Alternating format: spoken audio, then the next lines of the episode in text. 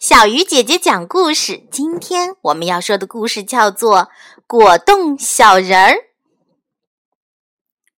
有一个果冻小人儿，名叫尼亚，他很怕热，只要太阳一晒就会化。他住在森林里一朵大蘑菇下面的小房子里。果冻小人儿是一个特别善良的人，他很乐于帮助别人。有一天，他觉得很无聊，就想出去找小鸟玩儿。他来到小鸟家里，发现小鸟受伤了。果冻小人儿很着急，心想：小鸟生病了怎么办呢？我要怎么救它呢？他想了一下，终于想出一个办法。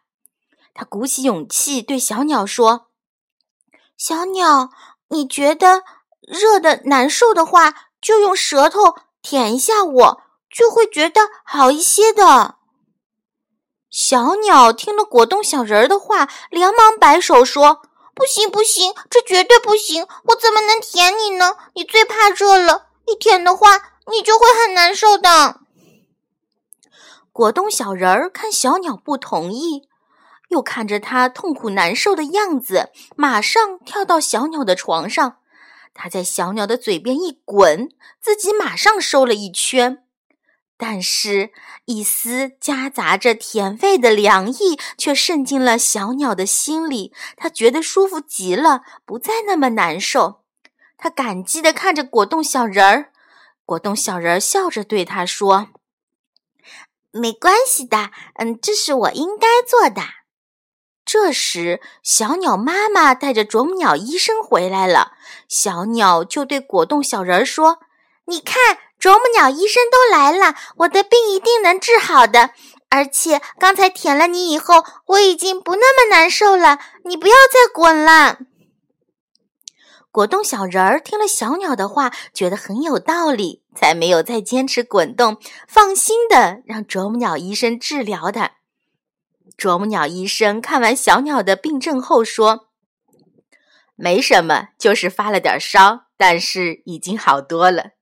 多亏刚才果冻小人儿让小鸟舔了一下，小鸟才没有那么难受。果冻小人儿真是个善良的孩子呢。”果冻小人儿虽然长得矮小，却时时处处想着要帮助别人。总是尽自己所能的帮助别人而不求回报，所以大家都很喜欢他。而果冻小人呢，也会时常得到大家的帮助。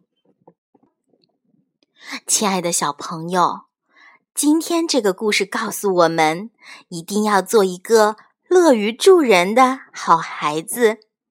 这样，我们可以从那些被帮助人的笑容里获得更多、更大的快乐与温暖。